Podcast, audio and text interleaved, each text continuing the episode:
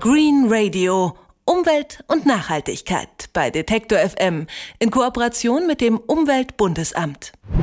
Wie sähe die Erde wohl aus, wenn wir Menschen nicht da wären? Wahrscheinlich gäbe es mehr Wälder und eine größere Artenvielfalt, denn vor allem in den vergangenen Jahrzehnten hat der Mensch der Erde ganz schön zugesetzt.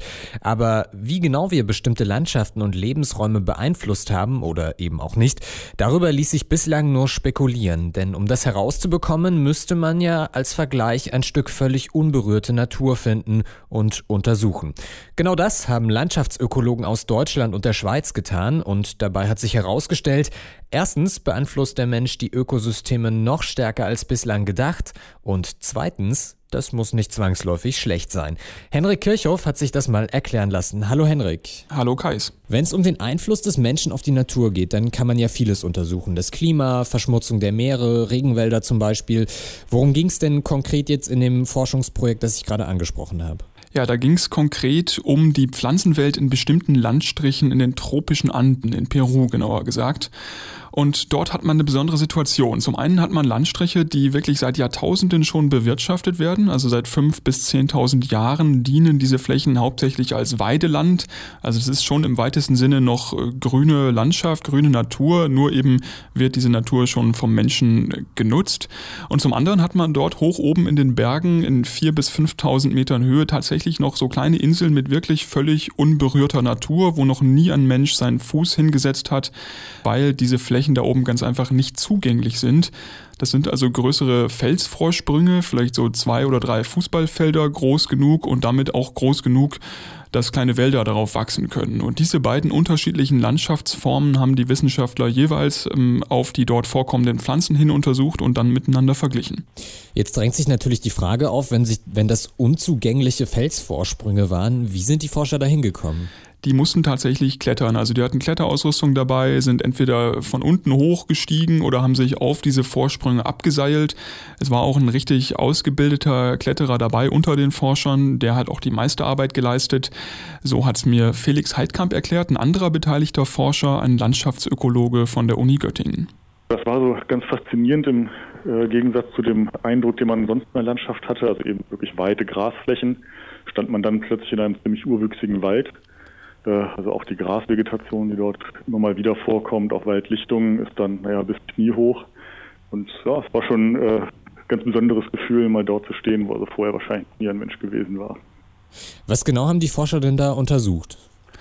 Die haben da zum Beispiel Bodenproben mitgenommen, haben auch Pflanzenarten gezählt, haben ein paar Exemplare mitgenommen und auch einige Daten zum Klima gemessen. Und dasselbe haben sie dann auch auf diesen bewirtschafteten Weideflächen gemacht, um eben vergleichen zu können hinterher. Und interessant sind jetzt vor allem Unterschiede bei der Vegetation. Also auf den vom Menschen beeinflussten Flächen haben die Forscher nämlich tatsächlich eine viel höhere Artenzahl gefunden als in der unberührten Natur. Die Biodiversität steigt. 30 bis 40 Arten pro Aufnahmequadrat wurden dort gefunden. Und auf den äh, ja, unbeeinflussten Flächen dort haben wir naja, fünf bis zehn Arten pro Aufnahmequadrat gefunden. Das heißt also, der menschliche Einfluss hat offenbar über die Jahrtausende hinweg bewirkt, dass sich mehr Arten ausbreiten konnten als in der wilden, unberührten Natur. Das hätte man so jetzt nicht unbedingt erwartet. Das klingt ja jetzt wirklich ein bisschen überraschend, denn eigentlich heißt es ja immer, dass der Mensch schuld ist am großen Artensterben. Ist das also kompletter Quatsch? Nee, Quatsch ist das nicht. Also grundsätzlich wollen die Forscher gar nicht bestreiten, dass der menschliche Einfluss auf die Artenvielfalt sehr oft natürlich negativ ist.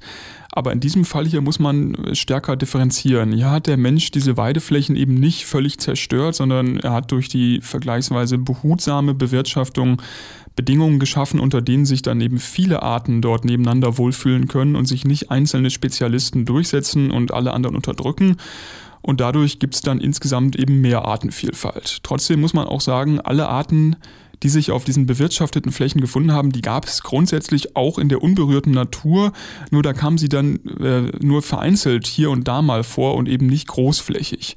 Und noch was ist aufgefallen, in dieser unberührten Natur war die Vielfalt zwar insgesamt, wie schon gesagt, weniger ausgeprägt, dafür haben die Wissenschaftler dort aber wiederum ein paar auch ganz neue Arten entdeckt, die auf den Weideflächen dann eben schon ausgestorben sind. Wie lässt sich denn jetzt erklären, dass der menschliche Einfluss für mehr Artenvielfalt gesorgt hat? Das hat wahrscheinlich mehrere Gründe. Einer könnte sein, dass Pflanzen auf solchen Weideflächen mehr Licht bekommen als in diesen ähm, urwaldartigen, unberührten Flecken oben auf den Felsvorsprüngen und wo mehr Licht hinkommt, da gedeihen dann vielleicht auch mehr Arten.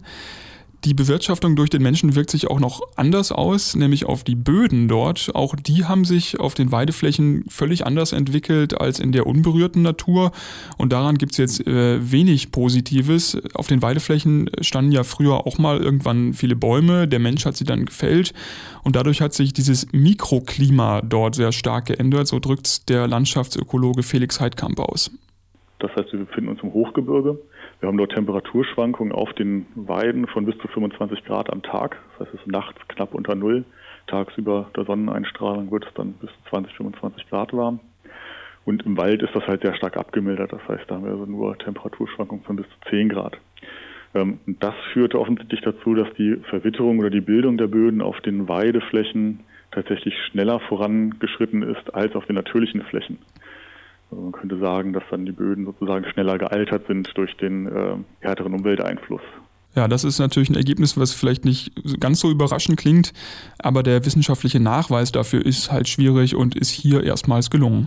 Lassen sich diese Ergebnisse denn verallgemeinern? Also gelten die auch für andere Gegenden auf der Welt? Das lässt sich im Moment noch nicht so genau sagen. Zum einen sind die Proben aus den Anden noch nicht alle ausgewertet und außerdem müsste man natürlich noch deutlich mehr Flächen auch in anderen Gegenden der Welt untersuchen. Das ist auch geplant. Zum Beispiel wollen Felix Heidkamp und seine Kollegen ein ähnliches Projekt auch im Himalaya angehen, aber das dauert wohl noch ein bisschen. Der Mensch beeinflusst das Ökosystem noch stärker als bislang angenommen. Warum das manchmal auch positiv ausfallen kann, das hat uns Henrik Kirchhoff erklärt. Ich sage vielen Dank. Sehr gerne. Green Radio. Umwelt und Nachhaltigkeit bei Detektor FM in Kooperation mit dem Umweltbundesamt.